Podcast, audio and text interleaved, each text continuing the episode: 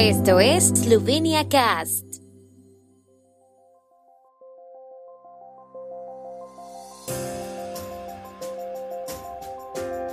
Noticias. Macron sobre las presidencias eslovena y francesa de la Unión Europea. El ministro de Relaciones Exteriores de Japón visita Eslovenia. Mástiles de bandera adornarán la Plaza de la República a lo largo de la calle Shubicheva en Ljubljana. Finaliza la audiencia pública sobre la reforma de legislación tributaria. Este año nuevamente sin las tradicionales hogueras de Cresovania. El primer ministro Yanis Janša se reunió ayer en París con el presidente francés Emmanuel Macron. Los temas principales de sus conversaciones fueron la presidencia eslovena del Consejo de la Unión Europea en el segundo semestre del año y la presidencia francesa en el primer semestre del próximo año. La visita de hoy es una confirmación de las buenas relaciones entre Eslovenia y Francia.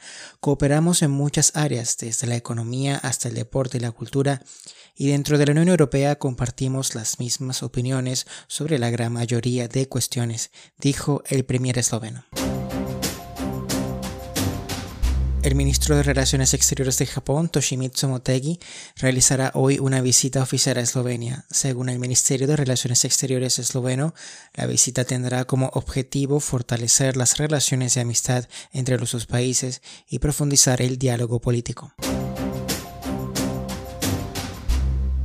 La ciudad de Ljubljana ha erigido postes en el borde de la Terk Republike, Plaza de la República, a lo largo de la calle Šubičeva, justo frente al Parlamento esloveno, en los que se colgarán las banderas de los miembros de la Unión Europea hoy viernes.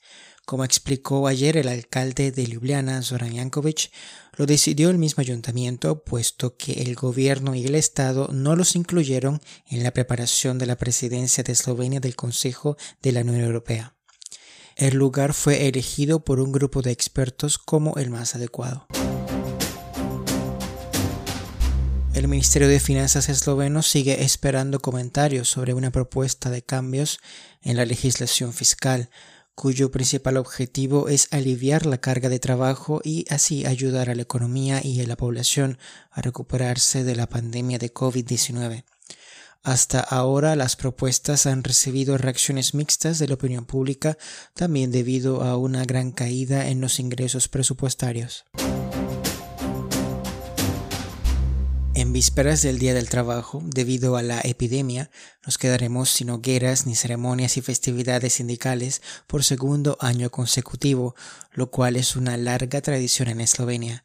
El año pasado las hogueras fueron prohibidas por completo, pero este año un decreto que prohíbe la reunión de más de 10 personas previene eventos más grandes.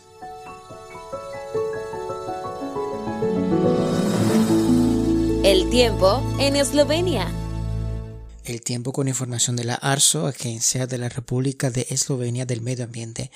Hoy estará parcialmente soleado en el este y parcialmente nublado en otros lugares, especialmente en los lugares montañosos del oeste. Habrá precipitaciones locales ocasionales. También es posible una tormenta.